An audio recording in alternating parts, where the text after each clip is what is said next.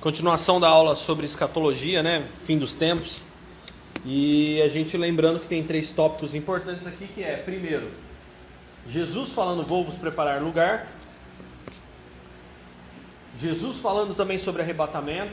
E Jesus falando, Jesus, não só Jesus, mas é, Tessalonicenses, Apocalipse, falando sobre destruição. E o nosso versículo chave de novos céus e nova terra, né? Eis que tudo se fez novo, não renovado. Embora os teólogos, né, gostem que o grego traduzido, a palavra novo, não é novo de um estado novo, original, mas sim é fazer novo, algo que não sei o que e tal, tal, tal. Mas isso não corrobora com o que está sendo falado. Tá? Jesus fala de preparar lugar. Jesus fala de um outro lugar, Jesus fala de, né, arrebatamento. Isso é fato. E uma das coisas que a gente viu aqui, até mesmo esboçando o Apocalipse, é que o Apocalipse ele começa a acontecer desde o momento que Jesus sobe aos céus. Isso é fato. Então existem muitos e não poucos é, relatos aqui que a gente pode até mesmo alinhar com aquilo que nós vimos, né, ao longo de todos esses últimos dois mil anos. Interessante a gente dar uma olhada em Apocalipse. É... Capítulo 1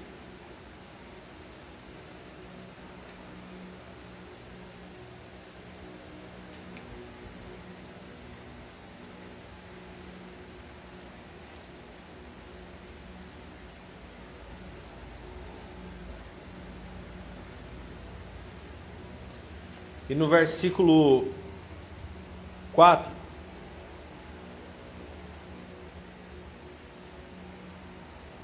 diz assim: João, eu, né, ele falando, as sete igrejas que se encontram na Ásia, graça e paz a vós outros, da parte daquele que é, que era e que há de vir, da parte dos sete espíritos que se acham diante do seu trono, e da parte de Jesus Cristo, a fiel testemunha, o primogênito dos mortos e o soberano dos reis da terra aquele que nos ama e que e pelo seu sangue nos libertou dos nossos pecados e nos constituiu reino, sacerdotes para o seu Deus e Pai, a ele a glória e o domínio pelos séculos dos séculos. Amém. Eis que vem com as nuvens, e todo o olho verá, até quantos os transpassaram, e as e todas as tribos da terra se lamentarão sobre ele.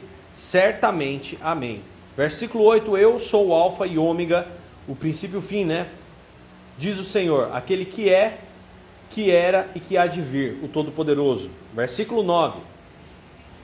Eu, João, irmão de vocês e companheiro na tribulação, no reino e na perseverança, em Jesus achei-me na ilha de Patmos, por causa da palavra de Deus e do testemunho de Jesus. Achei-me em espírito no dia do Senhor.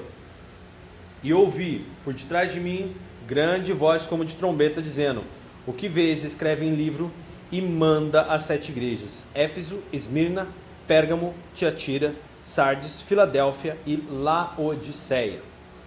Voltei-me para ver quem falava comigo, e voltado vi sete candeeiros de ouro, e no meio dos candeeiros um semelhante a filho de homem, ou seja, alguém que parecia um ser humano, né? Com vestes talares e cingido à altura do peito com uma cinta de couro, de ouro a sua cabeça e cabelos eram brancos como a alvalã, como neve e olhos como chama de fogo, os pés semelhantes a bronze polido, como que refinados numa fornalha, a voz como de muitas águas.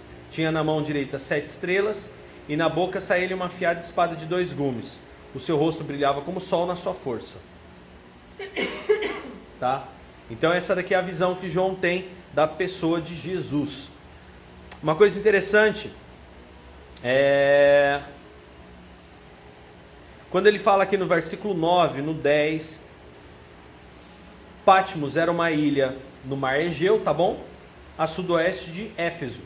Ele ficou exilado nessa ilha depois do que aconteceu com ele no caldeirão de óleo fervente, lá né, no, no, no, no Coliseu, não sei se foi no Coliseu Romano, mas num daqueles coliseus né, que eles tinham por aí de morte, perseguição a cristãos. É, Acreditava-se que João era imortal, então o imperador, o governante local, não sei se foi direto ao imperador, mas o governante local pega João, de pendura João e começa a baixar num caldeirão de óleo fervente para que todos vissem que ele não era imortal. Ele fica até o peito no meio do óleo fervente e não morre. É tirado dali, é levado para Patmos e fica exilado para que não tivesse contato com ninguém. Tá? Então é nessas circunstâncias que ele se encontra. Quando tem essa visão e em espírito, que é o que?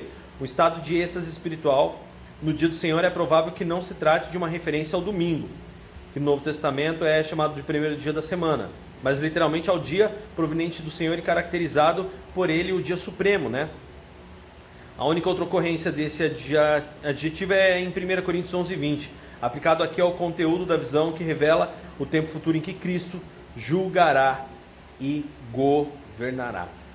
Tá? Então, é onde João estava? Em Pátimos. Mas aonde ele teve essa visão? De onde ele estava tendo essa visão? Da glória celestial. Ele se virou e, pum, de repente, glória celestial.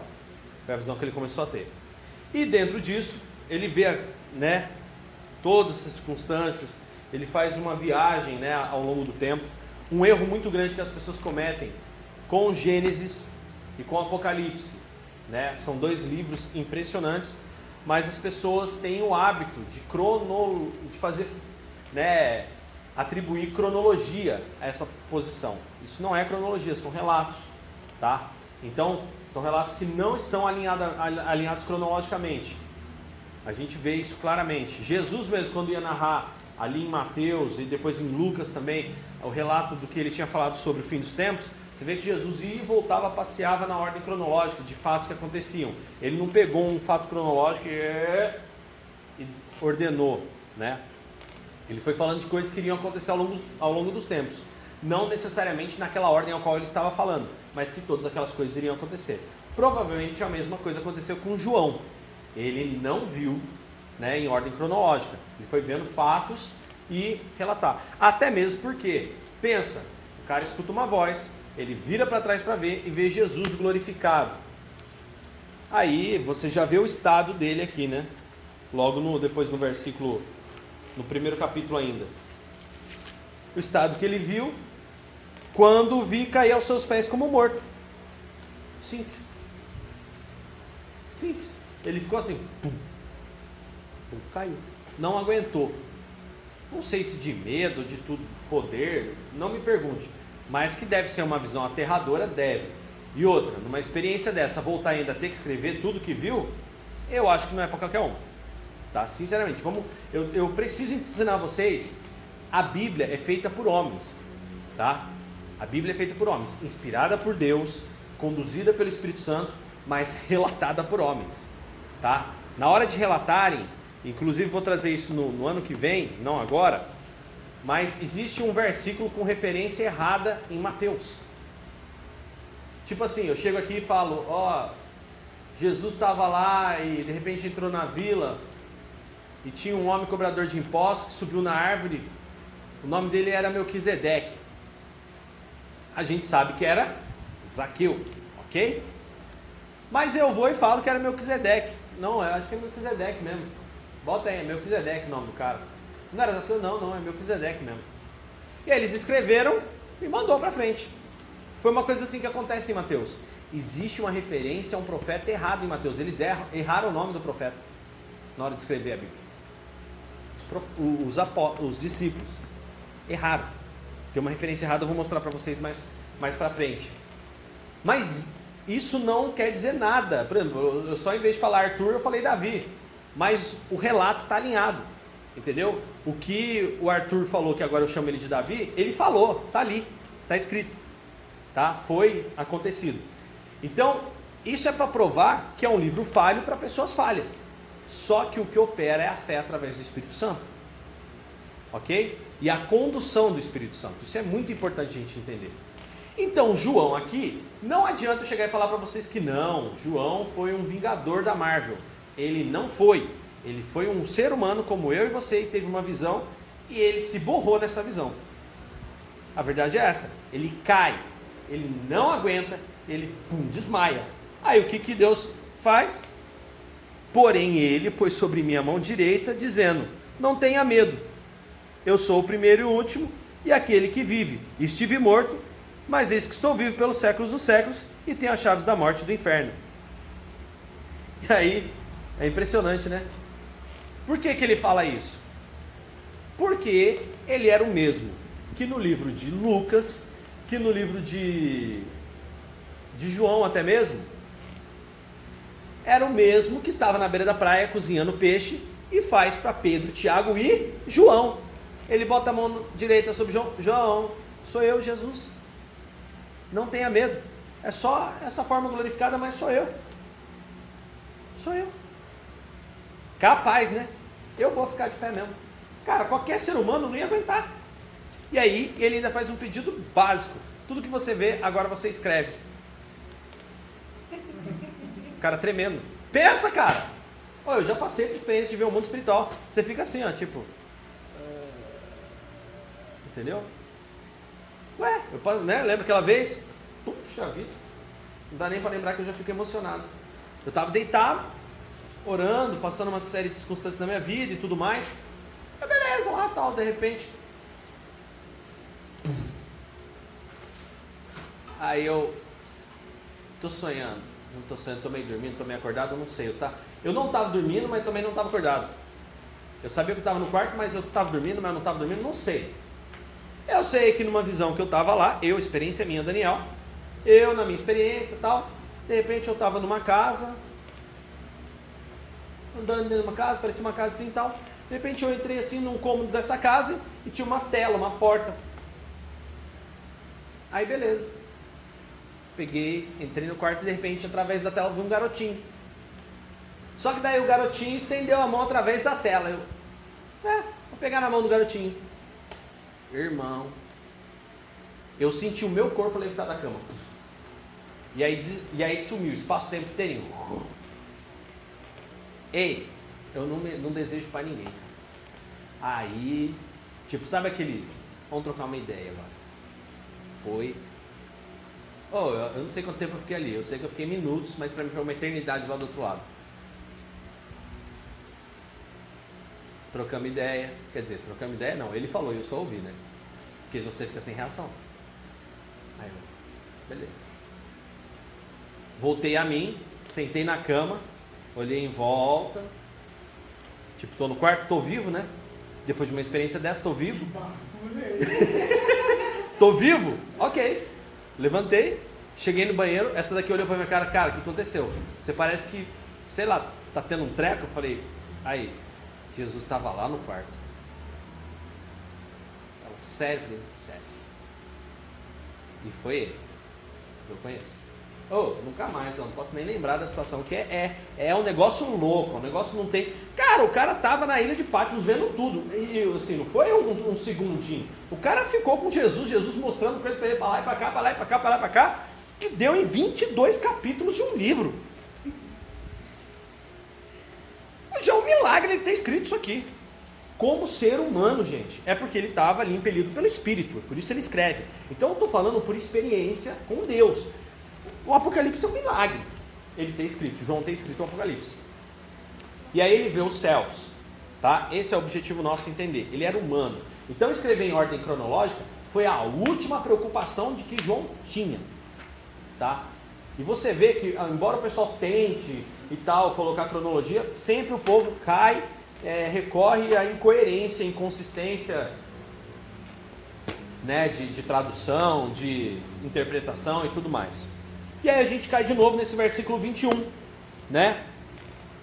Dele fala uma sequência e tudo mais, e chega aqui: Vi novo céu e nova terra, pois o primeiro céu e a primeira terra passaram, o mar já não existe. Vi também a cidade santa, a nova Jerusalém, que descia do céu, da parte de Deus, ataviada como noiva adornada para seu esposo. Então ouvi uma grande voz vinda do trono dizendo: Eis o tabernáculo de Deus com os homens. Deus habitará com eles, eles serão povo de Deus, e Deus mesmo estará com eles, lhes enxugará dos olhos toda lágrima, e a morte já não existirá. Já não haverá luto, nem pranto, nem dor, porque as primeiras coisas já passaram. Ouça isso, as primeiras coisas já passaram. Ouça isso de novo. O primeiro céu e a primeira terra passaram, tá? Passaram. O primeiro céu e a primeira terra passaram. É, é importante a gente entender isso. Por quê? Se passou, acabou. Tá? Então não existe, não existe, né? Isso que o povo fala. Na na Bíblia judaica é interessante também, viu o novo céu, nova terra, pois o antigo céu e a antiga terra tinham passado, o mar já não estava mais ali. Por que, que ele fala que o mar já não estava mais ali? Aonde João estava? Numa ilha. Então ele olha e fala: Cara, eu não estou mais na ilha. Eu não estou mais na ilha. Só que não é a terra. A terra passou. Eu estou num outro lugar. Entendeu? É new place, como diz, um novo lugar. Entendeu? É lógica. Isso é. Ah, não, a terra vai descer que. Não, amigo, ele estava em Patmos. Ele não reconheceu Patmos. O mar sumiu. E cadê o mar? Não, a velha terra, o antigo céu e a antiga terra tinham passado. E a cidade santa, Nova Jerusalém, né, que é Jerusalém, descendo do céu da parte de Deus, preparada como uma noiva, lindamente vestida para seu marido. Ouviu uma forte voz que vinha do trono diz, dizer: Vejam, é, a Shekinah, que é a presença de Deus, está com a humanidade, e ele viverá com os homens, e eles serão seu povo, e ele próprio, Deus com eles, será o Deus deles. E enxugará dos olhos deles toda lágrima. Não haverá mais morte, nem tristeza, nem choro, nem dor, porque a antiga ordem passou. Ok?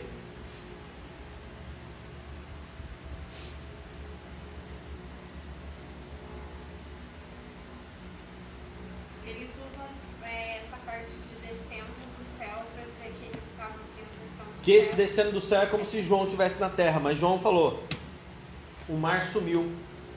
Como que o mar some? O mar sumiu. João descreve um novo lugar. João não estava mais se vendo em Pátimos.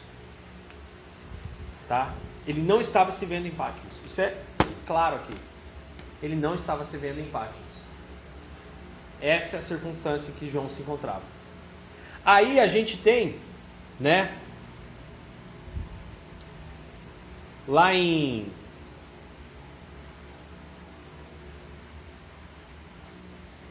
Deixa eu chegar aqui em Pedro.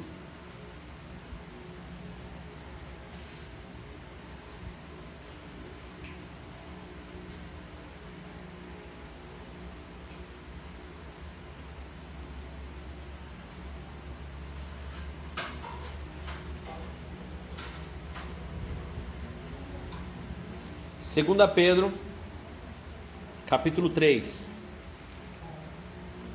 Volta um pouquinho aí no Apocalipse, um pouquinho para trás.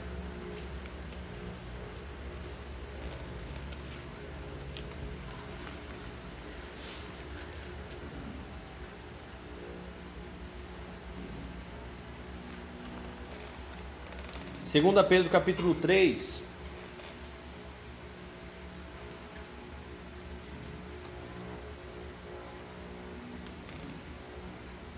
E versículo 10.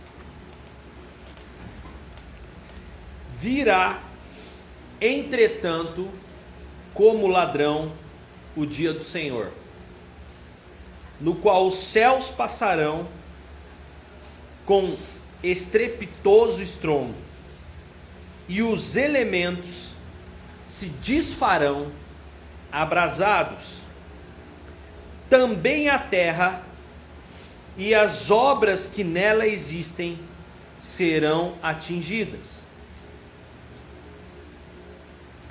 Visto que todas essas coisas vão de ser assim, desfeitas, deveis ser tais como os que vivem em santo procedimento e piedade, esperando e apressando a vinda do dia de Deus, por causa do qual os céus incendiados serão desfeitos, e os elementos abrasados ou queimados se derreterão.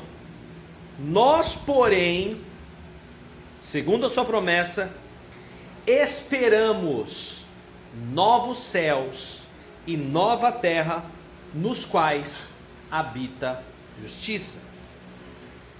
Tá?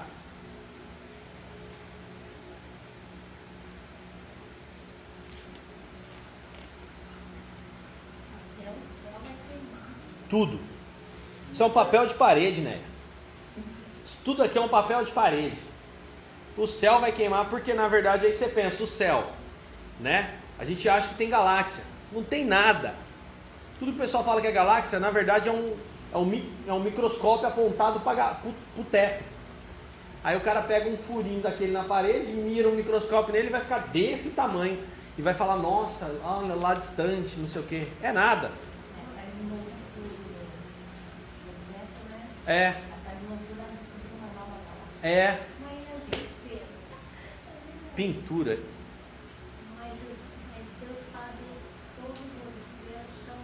nome, não existe.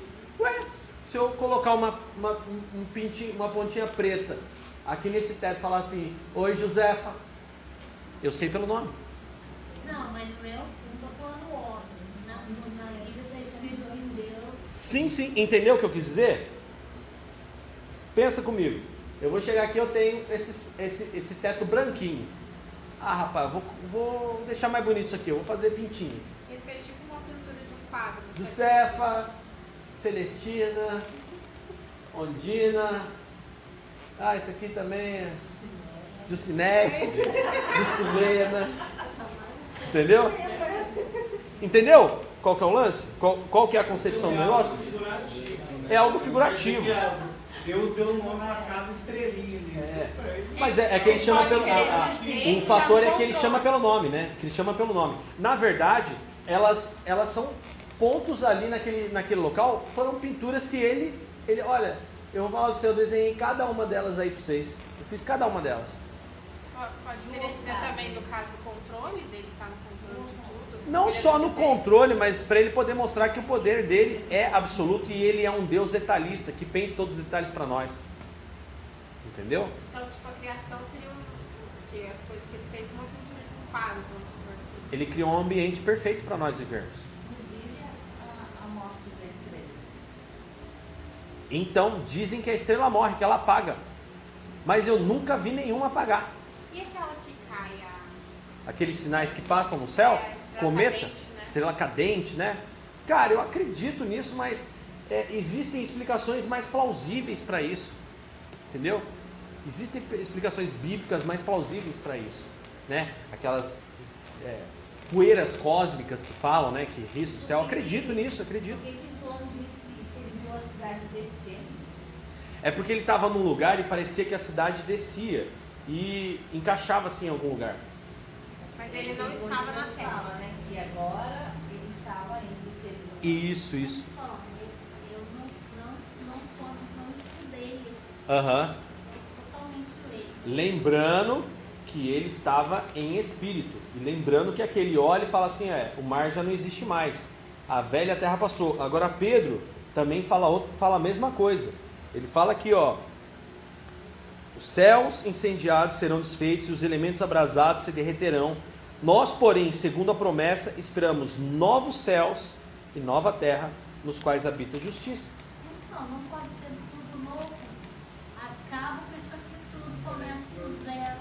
É porque o nosso conceito de novo não é. Vamos lá, por exemplo, vamos pegar esse prédio aqui.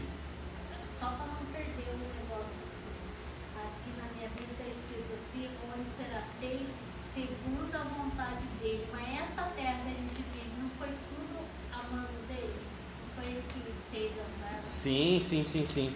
Mas aí, eu- vamos lá, quer ver? Deixa eu abrir o manual aqui. Sim, e é por isso que em Romanos, é, na verdade em Romanos, ó, Romanos. Cadê Romanos? Romanos, Romanos, Romanos 8, 19, 22. porque a ardente expectação da criatura espera a manifestação dos filhos de Deus, porque a criação ficou sujeita à vaidade e ao pecado. Não por sua vontade, mas por causa do que a sujeitou, que é os seres humanos. Na esperança de que também a mesma criatura será libertada da escravidão, da, da escravidão, da servidão da corrupção, para a liberdade da glória dos filhos de Deus. Porque sabemos que toda a criação geme e está juntamente com dores de parto até agora. Ou seja, a criação está sofrendo aí por causa de nós. Então a criação torce mesmo para dia que tudo acabe. Porque a criação é criação, ela sabe que ela será criada novamente em outro lugar. E incorruptível. Vamos lá.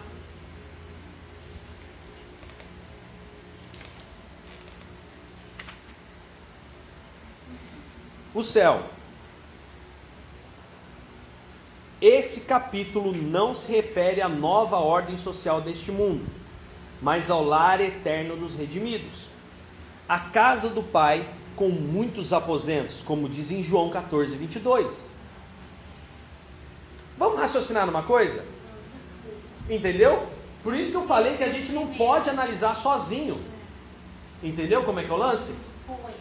Se ele foi para um lugar, preparar lugar em outro lugar, é fato que não é aqui. Mas então, ele foi, arrumou tudo bonitinho, né? Para descer. Ué, Que sentido faz? ué, porque ele já construiu tudo isso. Na verdade, deve ter passado disso. É. Da maneira como o João está lá Só dentro. que não vai. Se ele vai destruir tudo isso aqui, por que ele ia descer num lugar todo destruído também? Vai descer, ah, cria tudo novo ali, destruir aqui, mas só que eu vou colocar um novo no que está destruído aqui. Uma coisa importante aqui, ó. Novo céu, nova terra. O primeiro céu já desapareceram, conforme disera Pedro em 2 Pedro 3 e 10. Os céus com um grande estrondo, uma explosão. E a terra com suas obras simplesmente foram desfeitos no fogo.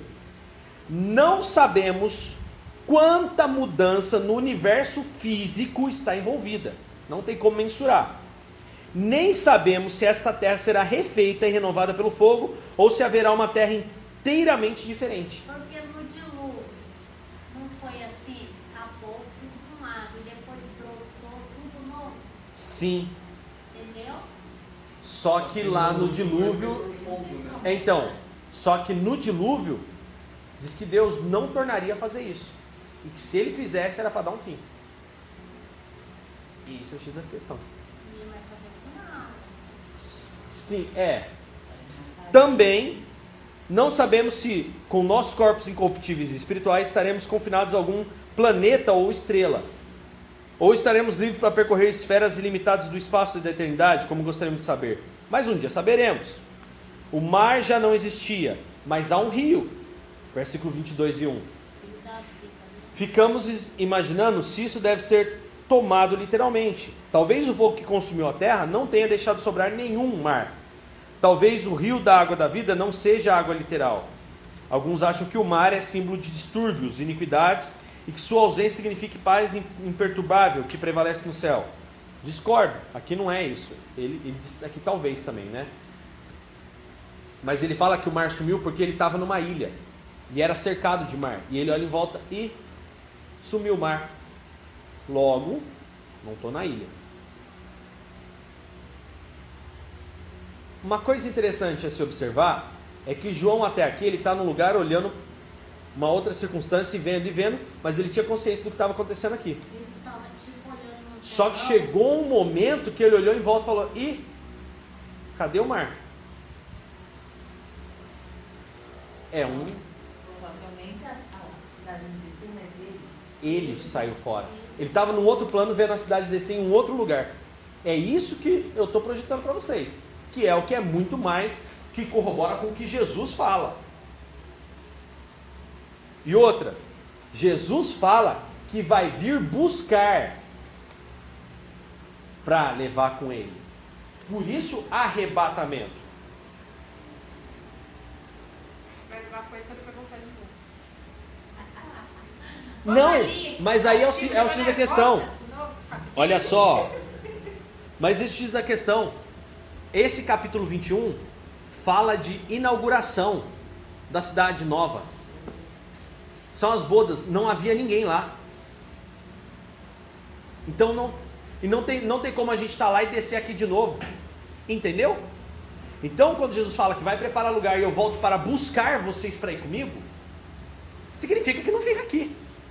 Ó, oh, não, vou levar vocês, mas vou trazer de volta, mas a gente. Não. Porque ele fala que vai arrebatar, depois destruir, que o pessoal acredita, né? E depois desce todo mundo junto para cá. É, vai ser mil anos de paz, É, tem a coisa do Isaías lá, né? Do trecho de Isaías, do o milênio. O milênio também é uma coisa muito. é uma incógnita. Mil anos de paz. Esse mil anos de paz é na terra. Entende-se que é na terra. Aí é o X da questão. Se vai ter mil anos de paz, depois os bichos vão ser soltos para ser morto. E ser destruído tudo aqui. Dá o fim que a terra merece, porque, né? Então tem muita informação que é perdida, tá, gente? Não tem é, colocação lógica, algumas coisas. Faz sentido. Faz sentido. Mas a Bíblia é um livro de livros. Tá? É um livro de livros. Por isso chama-se Bíblia. Uma biblioteca dentro de um livro só. Vários livros escritos aqui dentro. Ok? Ok. É, então tem muita informação. Existe uma informação só que ela é corroborativa no livro todo. Jesus, do começo ao fim. Tá? Jesus é corroborativo acerca de Jesus, depois Jesus como né, assentado no trono. Por que existe o Apocalipse? Para se cumprir aquilo que Jesus fala: olha, eu estou indo e, e sou eu que vou comandar. Todo poder é me dado dos céus e da terra. E João vê ele com todo o poder mesmo. Poder como que de Deus, porque ele era o próprio Deus. Uma figura humana de Deus. Aí, eita! Então o que, que acontece? Olha só. Nova Jerus... É, o mar já não existia.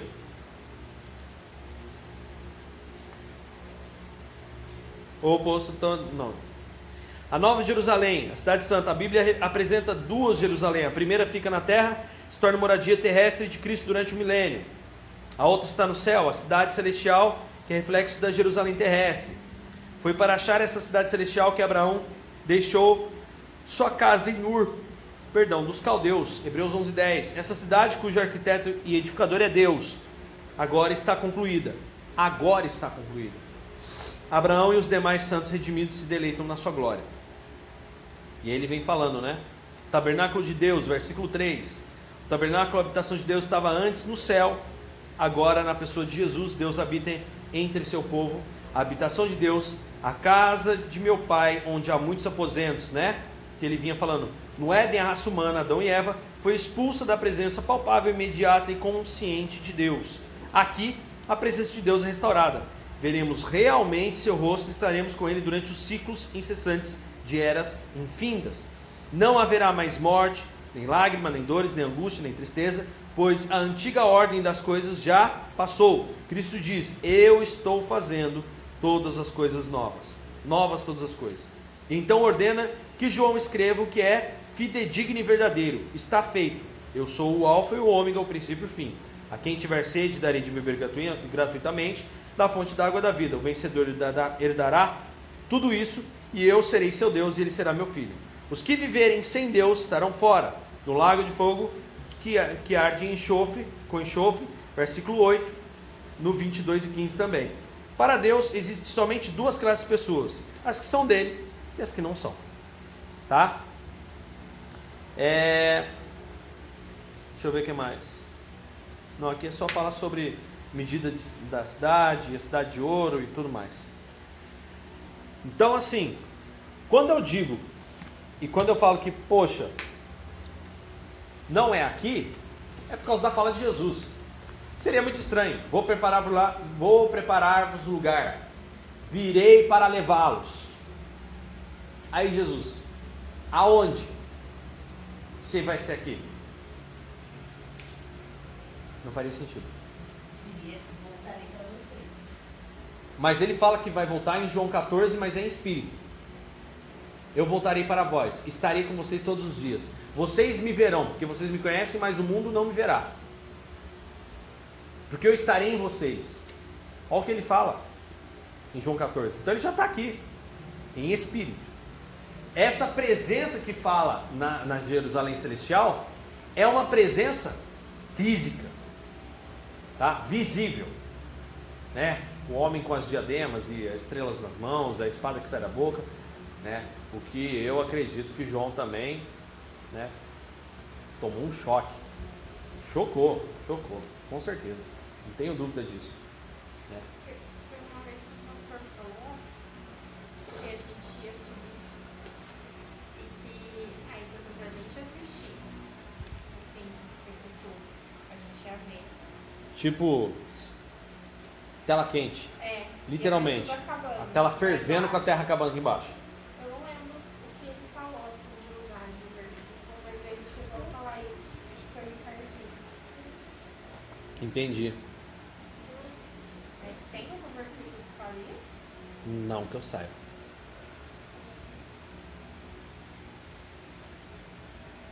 1 Coríntios 15. Vamos lá. Pega a pipoca, tô assistindo.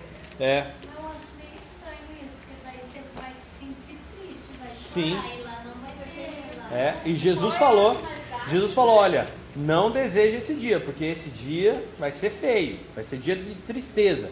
Quando ele voltar, né? Quando ele fala da volta dele. Já tá lá, arreba- já foi arrebatado. É porque o nosso sentimento lá, é aquilo que eu falo, é a mente de Cristo, é um sentimento de uma pura justiça. Então você sabe que quem não está ali, você vai entender que é justo. A pessoa escolheu aquilo que ela queria. Entendeu? Porque diz que não vai ter tristeza, não vai ter. Entendeu? Você vai lembrar, mas você não vai sentir como humano, porque esse sentimento de perda, ele é muito carnal, tá? Tanto que você vê que né, existem pessoas que tratam processo de perda tomando remédio. Entendeu? Psiquiatra recomenda e tal, tudo mais. Então, é muito mais um estado físico, uma concepção humana, do que outra coisa. Porque senão, pensa, a pessoa passar a eternidade sofrendo a perda de alguém que ficou para trás. Então, não, não, Isso não vai ter mais choro nem tristeza. Tá?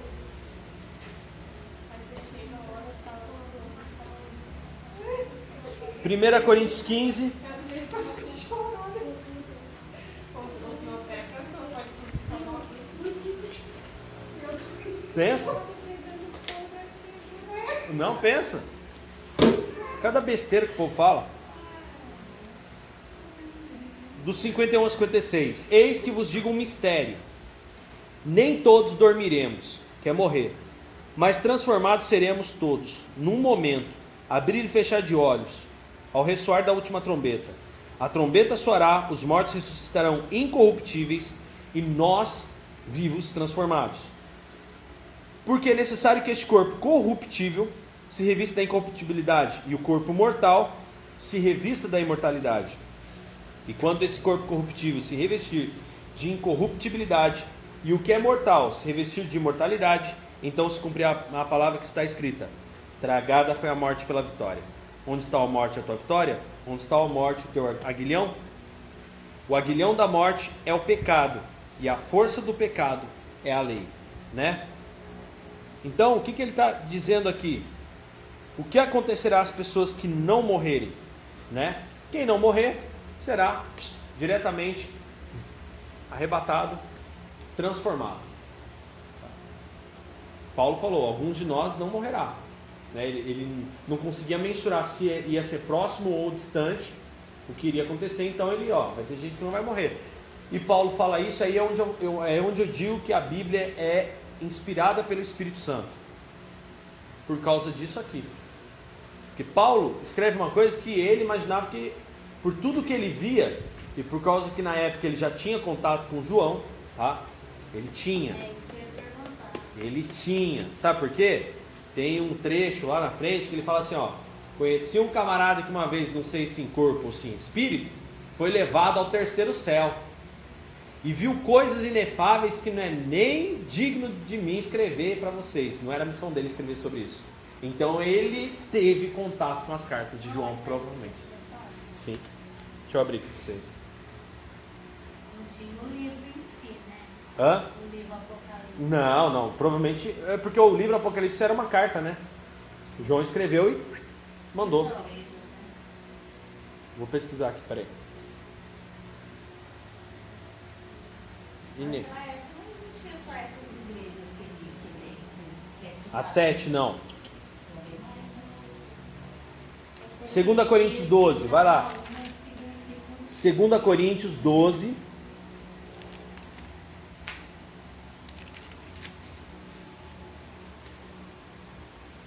Aí fala da visão de Paulo. 2 Coríntios 12 e 2. Conheço um homem em Cristo que há 14 anos foi arrebatado até o terceiro céu. Se no corpo ou fora do corpo, não sei. Deus o sabe.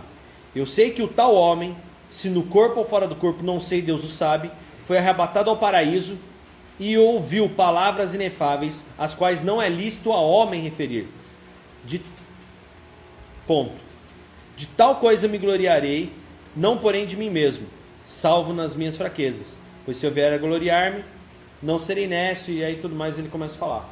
Então, por exemplo, ele diz que conheceu um cara, alguma, aqui inclusive algumas pessoas acreditam, né, que é uma experiência dele. Mas por que ele fala que conheceu um homem? Se ele fala que conheceu um homem,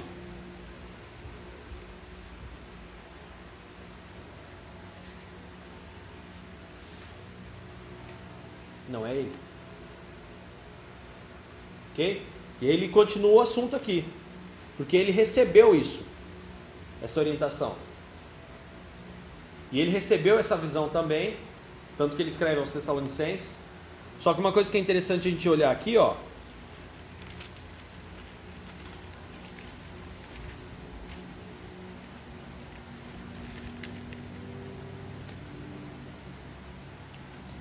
Cinquenta e seis aproximadamente depois de Cristo, que foi escrito. Agora vamos lá. Se é que a gente pode cruzar essa informação, né?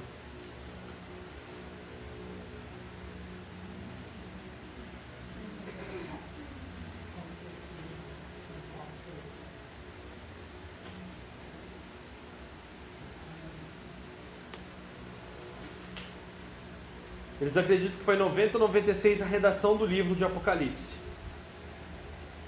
56 está aqui que era a terceira viagem missionária de Paulo. 40 anos depois. Talvez não, talvez sim. Tá? Porque Paulo refere-se na terceira pessoa. Talvez ele pudesse estar já falando das visões de João. Tá? É...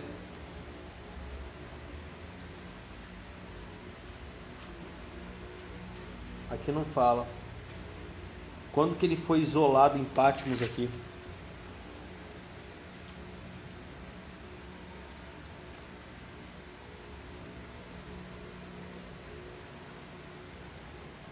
Não dá para saber aqui. Exatamente quando João foi parar em Patmos. Mas você vai cruzando informações, tá? Que pode ser. Ele não cita o nome do camarada, ele podia falar, né? Conheci um cara chamado João, que teve uma visão, não sei se foi ao terceiro céu ou não. Tal. Mas é isso aí. Deixa eu desbloquear aqui pra gente seguir. Mas que parece ele falando de João, parece sim. Pode ser. Pode ser, não é, não é descartada essa hipótese. Vamos lá? Agora, você quer ver uma estratégia fantástica? Deixa eu ver.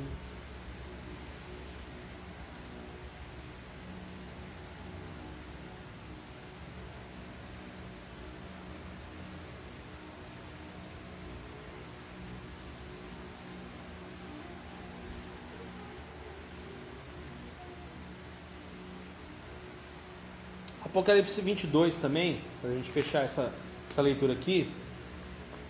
3 ao 5. Nunca mais haverá qualquer maldição. Nela, nessa cidade, estará o trono de Deus e do Cordeiro. Os seus servos o servirão. Contemplarão a sua face e na sua fronte estará o nome dele. Então já não haverá noite, nem, precisa, não, nem precisam eles de luz de candeia, nem da luz do sol, porque o Senhor Deus brilhará sobre eles e reinarão pelos séculos dos séculos.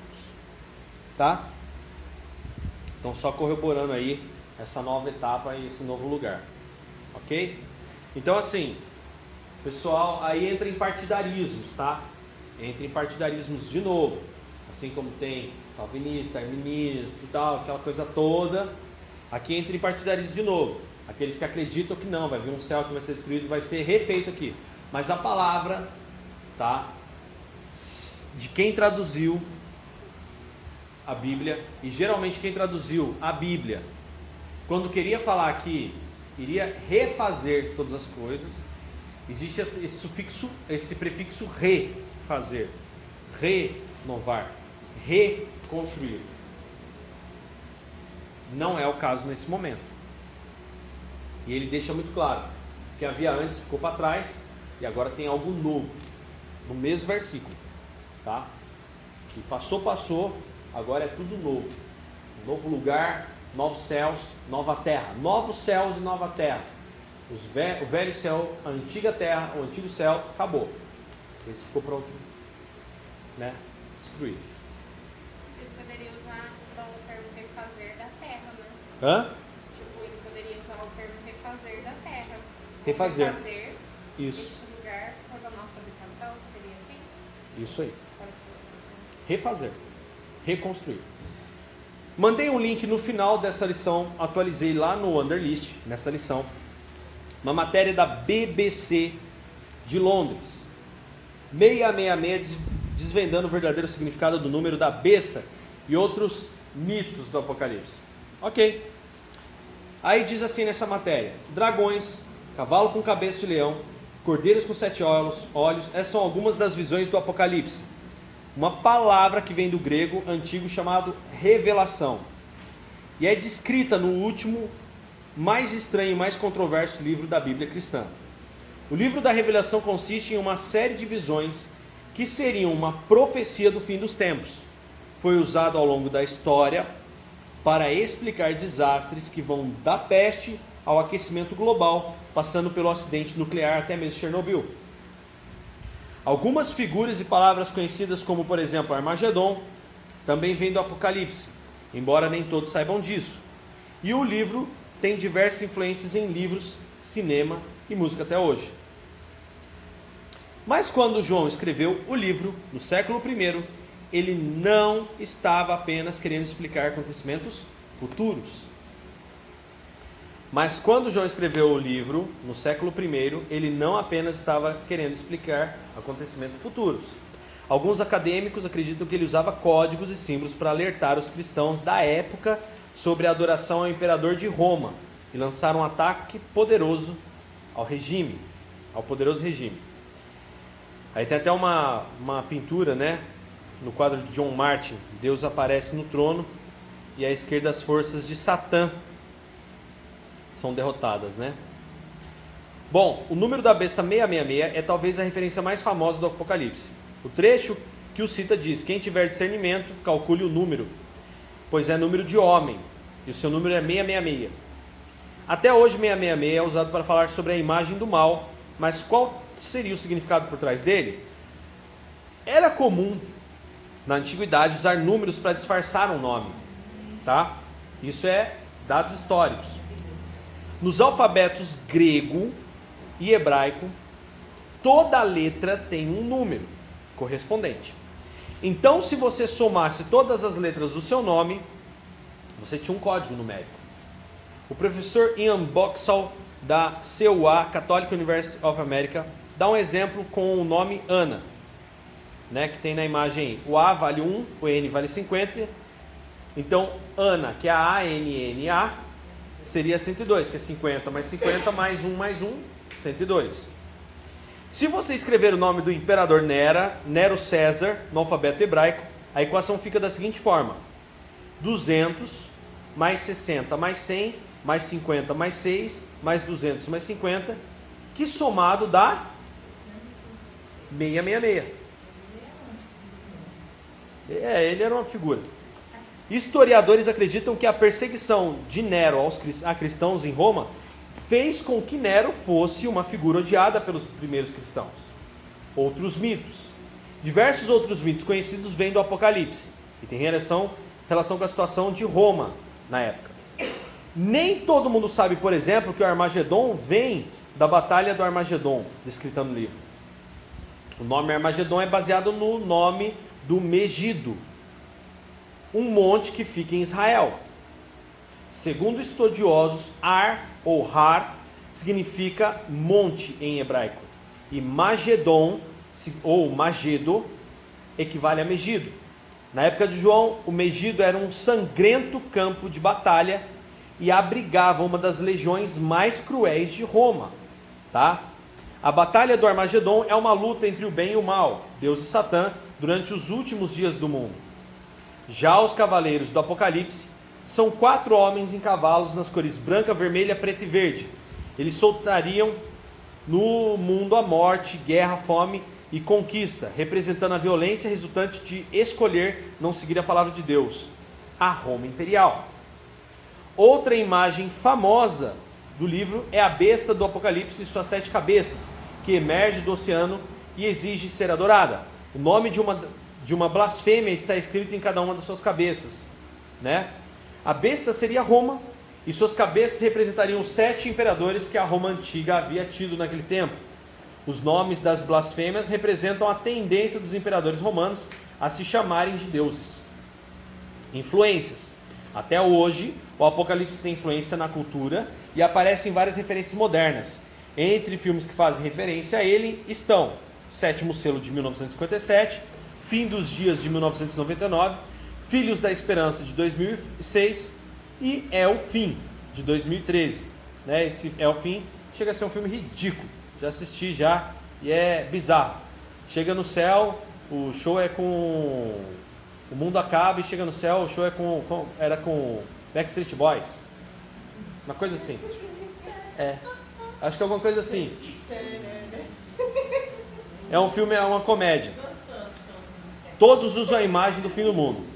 Na literatura estão entre os exemplos best-seller como a série Deixados para Trás, O Nome da Rosa, de Humberto Eco, e Revelação, de C.S. Sanson.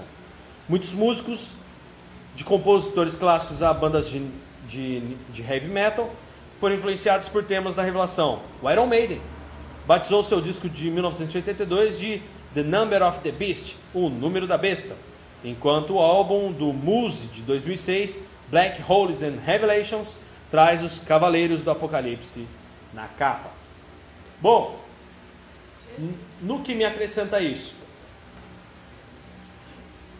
A gente tem que entender que uma das coisas que mais é temido, né, pelos seres humanos atuais, inclusive, é que a Bíblia tenha sido um livro manipulado. Ok? Ou seja, um livro que que ter um propósito para ser manipulado. Então, o que, que aconteceu? Aí a gente começa a tentar entender e é onde você entra no processo de pensar, né? O filos, filosofia, pensar, pensamento cristão. Filosofia cristã existe, tá?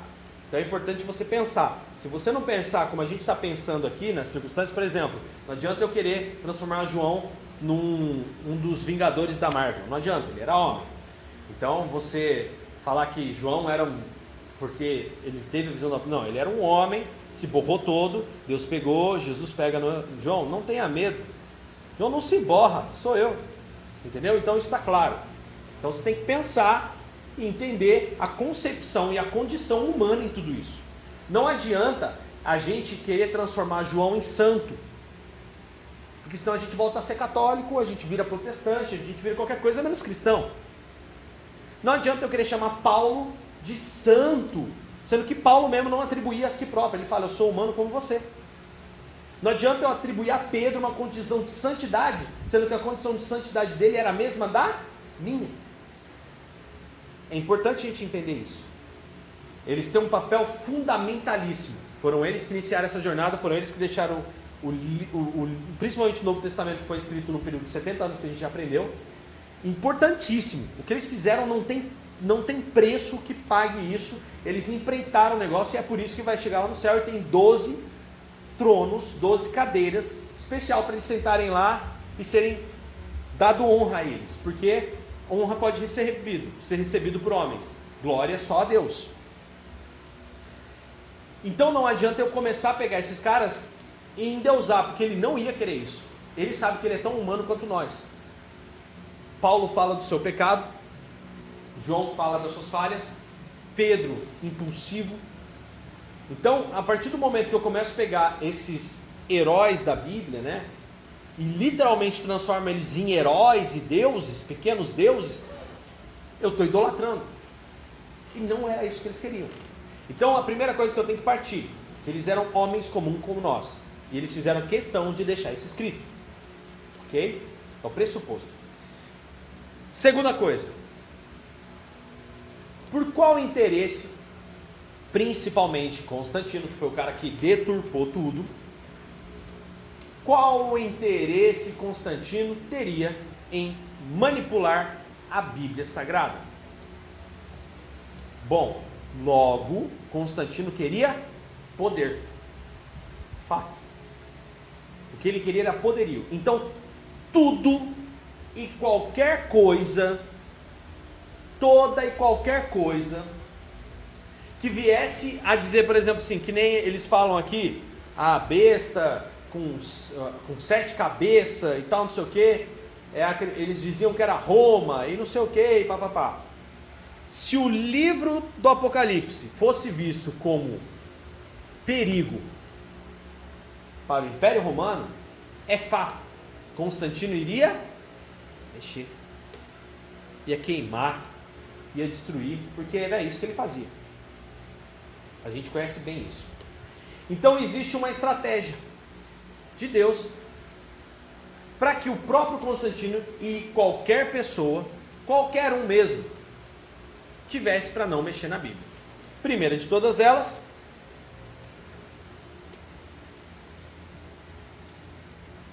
Apocalipse 22, 18. E a todo aquele que ouve as palavras dessa profecia, da profecia deste livro, eu testifico: se alguém lhes fizer qualquer acréscimo, Deus lhes acrescentará os flagelos escritos neste livro. E se alguém tirar qualquer coisa das palavras do livro dessa profecia, Deus tirará a sua parte da árvore da vida, da cidade santa e das coisas que se acham escritas neste livro. Então, um versículo muito interessante para fechar um livro completo como é a Bíblia, né? Mesmo desde os tempos em que ela ainda não era composta dessa forma, conduzido por Deus.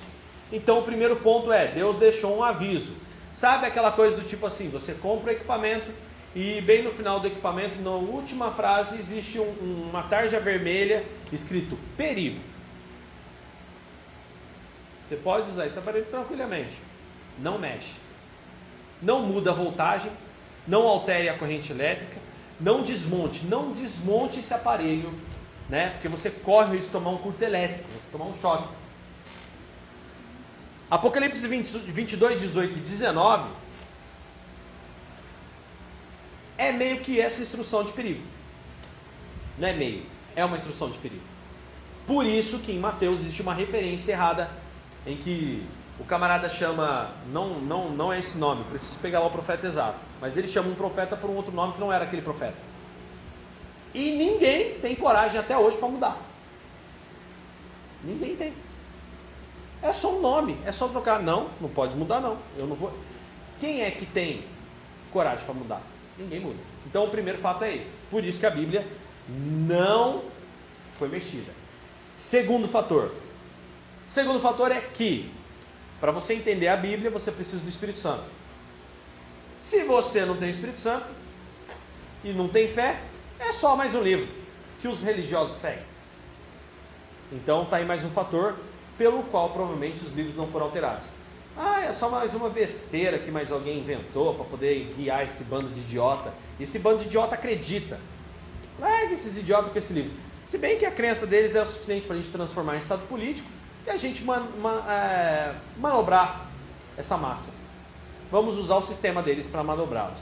O livro é só um livro. Segundo fator. E o terceiro fator? 666. João estava falando de Nero, rapaz. Ele não gostava de Nero. Larga isso aí. Isso daí já passou. Pode largar aí mesmo. Larga aí mesmo. Ele estava falando de Nero. Tem nada a ver. Esse João era um velho doido. Estava jogado numa ilha, isolado. 90 e tantos anos de idade, já devia estar maluco mesmo. Foi desacreditado em todos os, os sentidos. Por isso que a Bíblia não foi mexida. Deus preservou a Bíblia literalmente usando essas informações. Eu vejo isso claramente, né? Dentro do que a BBC mostrou. Precisava tipo assim de um placebo, sabe como é que é? Sabe um códex? Dá um negócio para eles se divertirem aí. Não é para eles que eu tenho a mensagem. Eu tenho a mensagem é para o que crê. Jesus deixou o alerta lá. A mensagem, a palavra é para quem acredita. Quem acredita vai ver se cumprir e vai entender. Olha o que Jesus fala. Quem tem ouvidos para ouvir, ouça. Quem não tem, não vai ouvir mesmo. Então, como é que a Bíblia não foi manipulada até nós? Porque não era um livro que aparentemente não oferecia risco para ninguém. E aí, e até mesmo essas informações, os caras pegam 666, é um nome, é um código. Pera aí, vê quem que tem o nome 666 aí. Quem que somado dá 66? Esse João, velho retardado, Nero tentou matar, ele ainda fala que Nero é a, é, é a besta, é o anticristo, é o número de homem. E aí a BBC pegou e escreveu o nome de Nero, César, 666.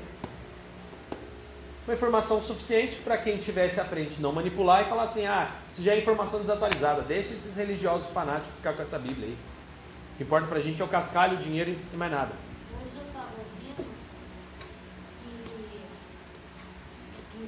que, reforma protestante queria retirar o livro de Tiago do contexto Legal. Então, Ele queria tirar o livro de Tiago? é, porque ele queria voltar, porque da igreja católica falou que a salvação era através das obras. Né? Aham. Aí ele queria tirar essa parte do Que a salvação é pela fé. Que é pela fé. É. Ele não entendia o que Tiago queria dizer. É. Naquele versículo nosso, aquilo até o nosso, É. blá, blá, blá, ele confundia, ele queria de todo jeito tirar o livro de Tiago para poder não atrapalhar a reforma que ele queria introduzir, era pela fé, voltar, né? Sim, sim. Mas não é. A, a, a né? obra é, é fundamental. Minha água, amigo. Obrigado. Entendeu? Então, o que, que acontece? Como que o livro se manteve incorruptível? Dessa forma. Um livro de descrédito. Isso é só um livro religioso. Quantas pessoas você conhece hoje que fala isso? Cara, um livro sem pé nem cabeça, que não tem nada a ver. Começa falando de uma coisa, termina falando de outra que não tem nada a ver. E realmente eu concordo, é um livro sem pé nem cabeça. Desde que não se tenha Cristo no meio dele. Não, e Cristo. É isso, é, o Espírito Santo é Cristo. Desde que. Assim, o Espírito Santo para fazer com que você leia e Entender. entenda. Achou o quê? O Mateus confundiu. Confundiu Jeremias com Zacarias. É isso mesmo, Jeremias com Zacarias.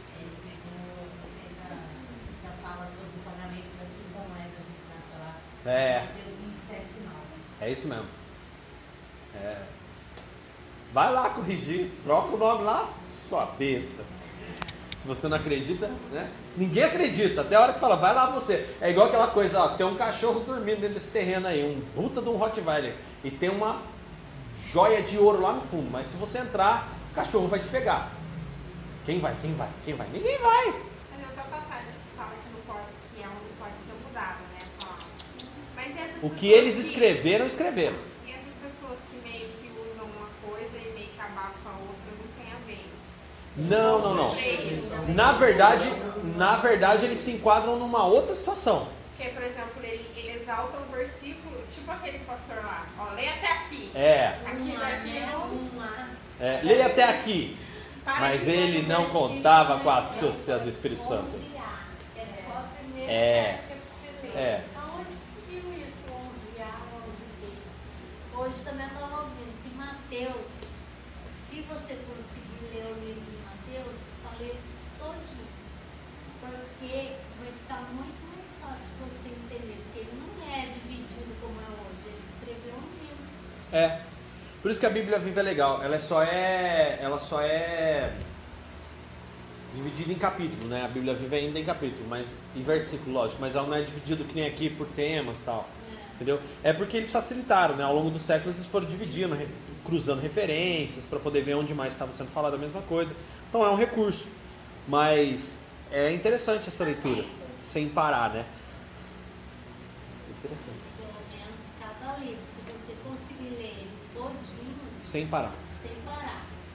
É porque tem trechos, principalmente em Mateus, em que os relatos eles saltam, eles vão saltando, entendeu? Então, por exemplo, tá aqui, de repente ele já pula para uma situação lá na frente e mais lá na frente, então ele vai fazendo relatos, entendeu? Então é, é um pouco complicado. né? É interessante você ir trabalhando fracionado porque você vê que vai mudando as circunstâncias, os dias, né, a caminhada toda ali. E tem um livro muito legal que o João Ribe Palharim, lá da igreja Paz e Vida, ele fez um estudo muito legal, muito legal. Ele pegou os quatro evangelhos e aí tem um livro chamado dele Jesus. Eu acho que eu tenho esse livro ainda em casa, não sei. E ele pegou os quatro evangelhos e ele foi destrinchando e encaixando os versículos dos quatro, por exemplo. Então você tem lá na, a narração do batismo de Jesus. Então ele pegou todas as narrativas do batismo de Jesus e colocou num texto só. Então, se tem batismo de Jesus em Mateus, se tem batismo de Jesus em Lucas, se tem batismo de Jesus em Marcos, exemplo, ele pega todos esses trechos e coloca junto. Junto mesmo. Ele pega só o, te, o texto e vai encaixando. Tira as palavras repetidas, né? deixa uma só e encaixa.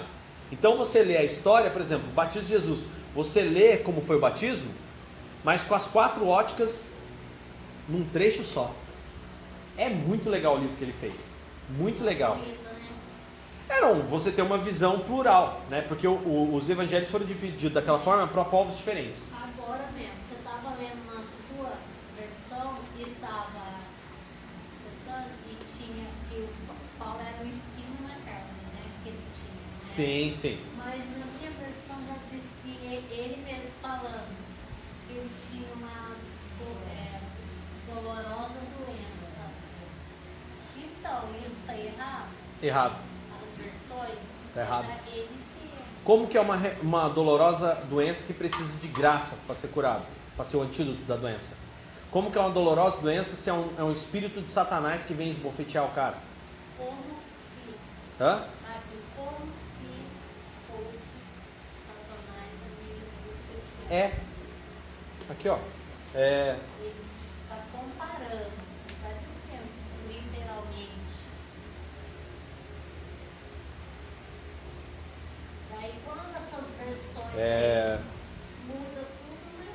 Tem hora que você lê, eu até me perco. Tem é que eu totalmente diferente. Eu já peguei a Bíblia com a é diferente. Tá, tá. Não. não é como se, tá como se só na sua, tá? Deixa eu ver aqui. 2 Coríntios 12, de novo.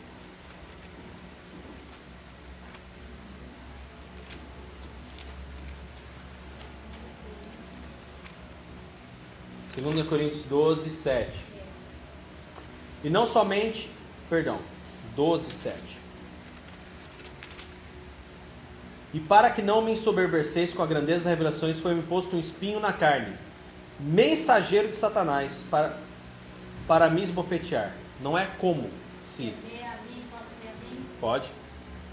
Mas, mas para que não ficasse orgulhoso demais por causa das coisas maravilhosas que vi, eu recebi uma doença dolorosa, que é como um espinho no meu corpo. Nossa.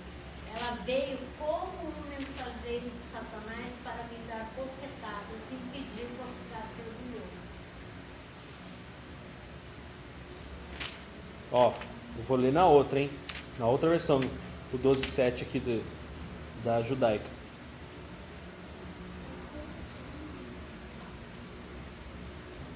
Por causa disso, para evitar que eu me tornasse excessivamente orgulhoso, recebi um espinho na carne, um mensageiro do adversário para me golpear, a fim de não me tornar vaidoso. Pedi ao Senhor três vezes que o tirasse de mim. Mas o Senhor me disse: Minha graça é suficiente para você, porque meu poder é aperfeiçoado na fraqueza. Portanto, estou feliz de me orgulhar das minhas fraquezas, a fim de que o poder do Messias permaneça sobre mim. Sim, eu me agrado das fraquezas, dos insultos, da dificuldade, por aí vai. Ok? Não é como se. Cuidado com essa tradução da sua Bíblia aí, tá? É de enfermidade? Não, tem nada a ver com a enfermidade. Ó. Já li uma, duas. Vamos na viva agora. Não? Não. Minha NPLH. Nova tradução da linguagem de hoje. Não é? Não. Vamos lá de novo. 2 Coríntios 12. 12, 7. Uma coisa eu digo: por serem tão extraordinárias essas experiências, Deus impediu que eu me exaltasse.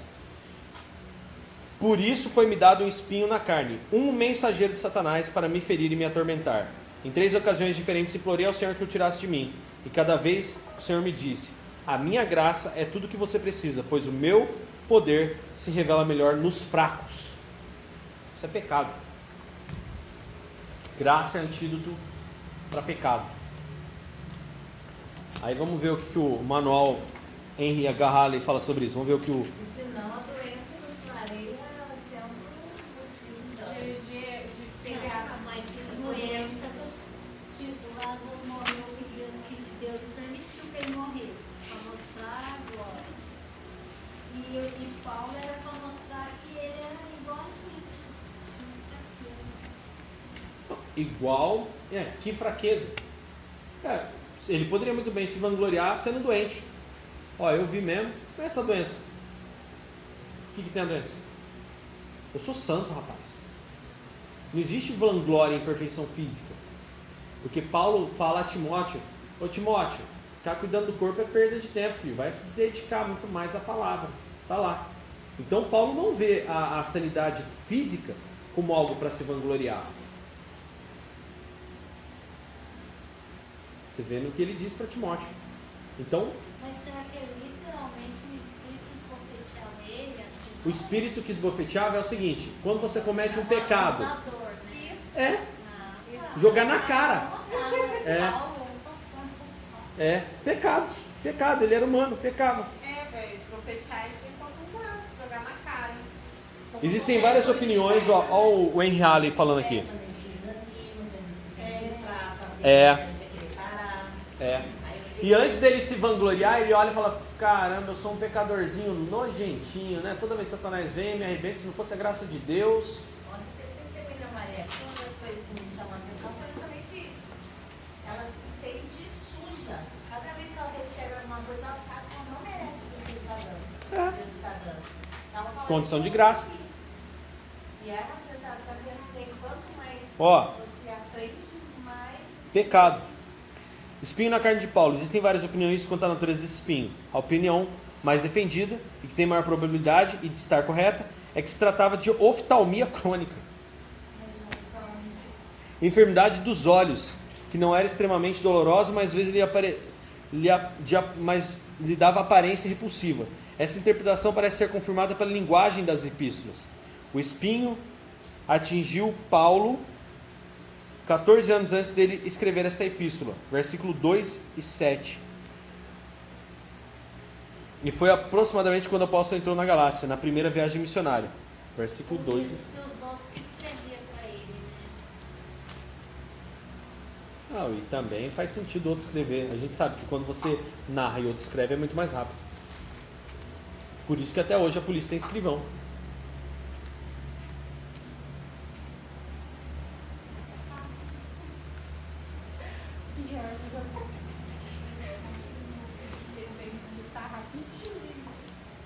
Não, não sei o que é esse 2,7 que ele falou aqui não. Versículo 2. Não, capítulo 12, versículo 2. deve estar citando o homem que vai batalha. Tá vendo como o manual, até o manual de Halley tem umas coisas varadas na água? O 2 está narrando que ele conhece um cara que foi ao terceiro céu, há 14 anos. Não tem nada a ver com o espinho na carne ainda aqui. Sua entrada na galáxia foi com, com, acompanhada de algum tipo de enfermidade física. Gálatas 4,13. E a aparência de Paulo era tão ofensiva que constituía dura provação para quem ficasse perto dele. Escolha não. Gálatas 4, 13. E vós sabeis que vos preguei o evangelho a primeira vez por causa de uma enfermidade física. O que, que tem a ver com o texto?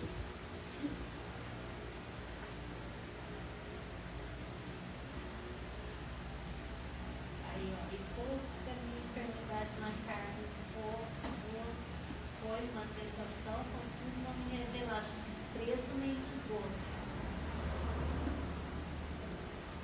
Antes me recebeste como anjo de Deus, como o próprio Cristo Jesus.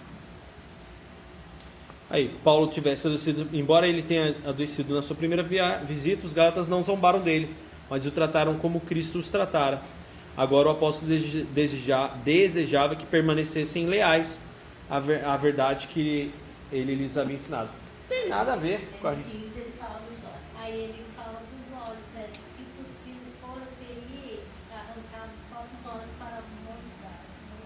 É, isso na verdade é uma expressão comum da época para indicar qualquer sacrifício em favor de outro e não uma indicação de enfermidade nos olhos. Isso era uma expressão da época, falar eu arranco meu olho por você se precisar. É que nem o preço da loja, né? É o preço do olho, por isso que vem daí. É o, Olho da olho da cara. é o olho da cara. Tá? Aqui, vamos lá.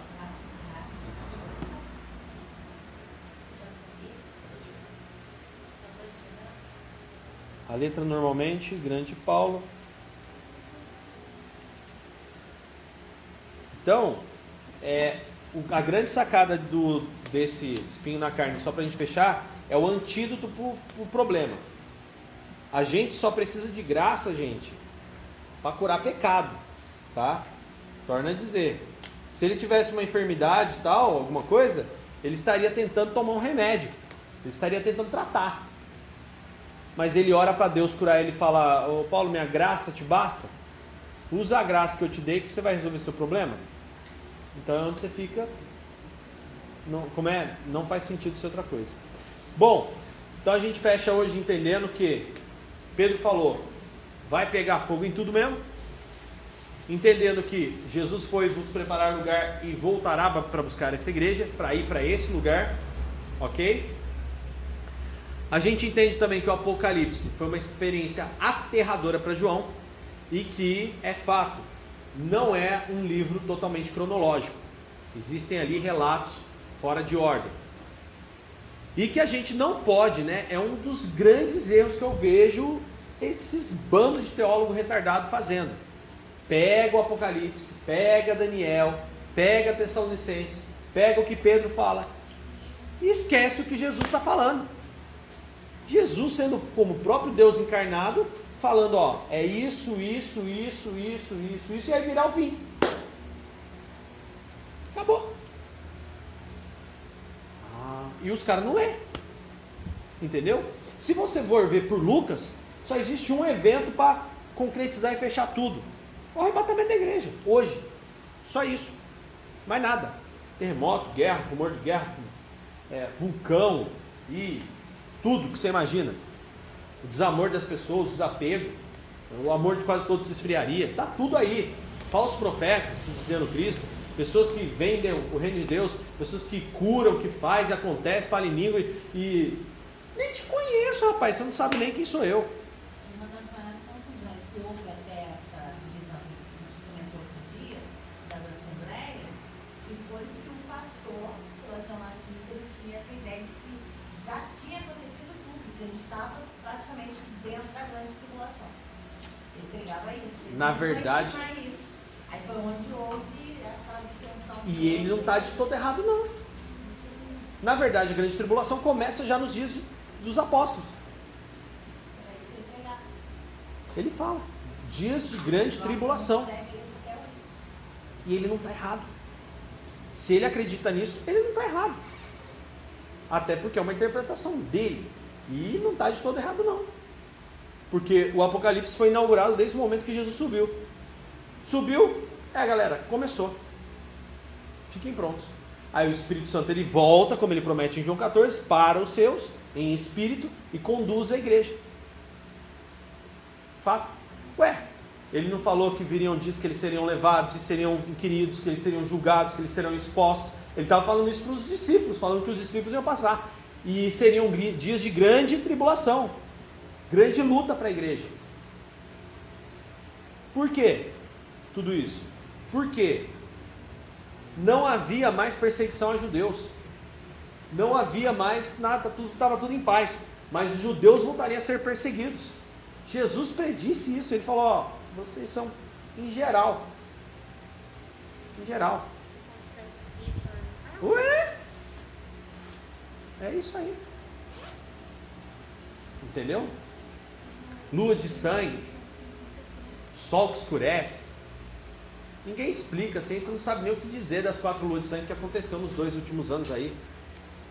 E sempre no- na Páscoa e no- na festa tabernáculo. Páscoa e festa tabernáculo. Entre eles um eclipse total lá na região deles. A ciência não sabe o que dizer. E está aí. No Apocalipse. Então, assim, o Apocalipse torna a dizer: se não fosse um livro orientativo para os que creem, para a igreja que estava na terra, e. Ah, não! Isso daí vai acontecer só lá na frente. Essa- esse livro é só para a igreja lá do futuro, os neopentecostais. Não é. Isso era um livro de prática. Se está no Novo Testamento, faz parte do cânon de prática. Todo livro do Novo Testamento é prático. E o Apocalipse é prático. Embora um pouco difícil de compreender, porque muita coisa que João viu são espíritos. É fato que são espíritos. Ele viu os, os espíritos agindo. Ele viu demônios agindo. Ele viu a magnitude de demônios agindo. Fato. Entendeu? Agora, quem tem ouvidos para ouvir, ouça. E quem não tem, olhou para esse livro e graças a Deus que isso aconteceu, porque se realmente as pessoas entendessem o conteúdo verdadeiro desse livro, é certo que ele não estaria aqui hoje. Para que, ah, vamos lá, para que, que eu vou deturpar um negócio se eu posso destruí-lo por completo? É outro pensamento também, né? Que foi inclusive o que foi implementado por Con- Constantino, que a gente viu na guerra deles às igrejas anabatistas.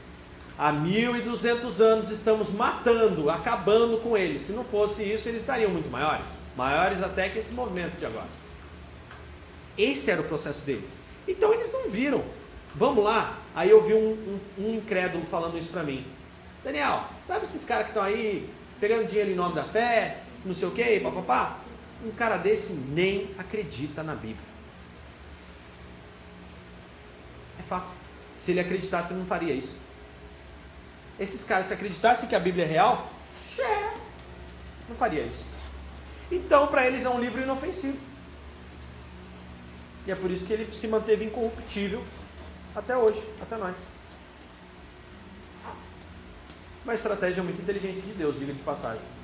Sabe aquela coisa que você passa em frente todo dia, olha para ela, nossa, que bela árvore, e vai embora. De repente, quando você vê, o fruto da árvore é a eternidade. Foi bem inteligente Deus, né? Fazer você olhar por séculos para aquilo, os seres humanos olharem para aquilo, e não conseguir entender a profundidade e o poder descrito na Bíblia. Inteligente, né? E ele ainda avisou: quem tem ouvidos para ouvir, ouça.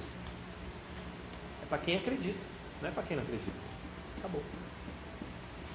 Matamos as dúvidas? Ok? É. Vai lá. Você viu hoje que acho que foi. Ah, foi aquele G1. Ó, apareceu que o nosso amigo do Mickey, ele, o Donald Trump, Ah, ele, quer, ele quer transformar Jerusalém em nova capital. é. Livro do Newton? Hã? Não, o, Donald Trump quer transformar Jerusalém na nova capital. Capital do que? Da, da Israel. Né? É porque não é Jerusalém, né? Acho que é Tel Aviv. Ah, Não? Sei que a. Acho que é Tel Aviv. É, o genro dele é judeu, amigo. E o genro, dele tem todos os piques para ser o anticristo. Todos os quesitos. Quer dizer, político, cara instruído. Tem um negócio bem louco ali. Ali tem um negócio bem louco, como diz o, a menina do vídeo lá. Leite, bem louco. Ali tem.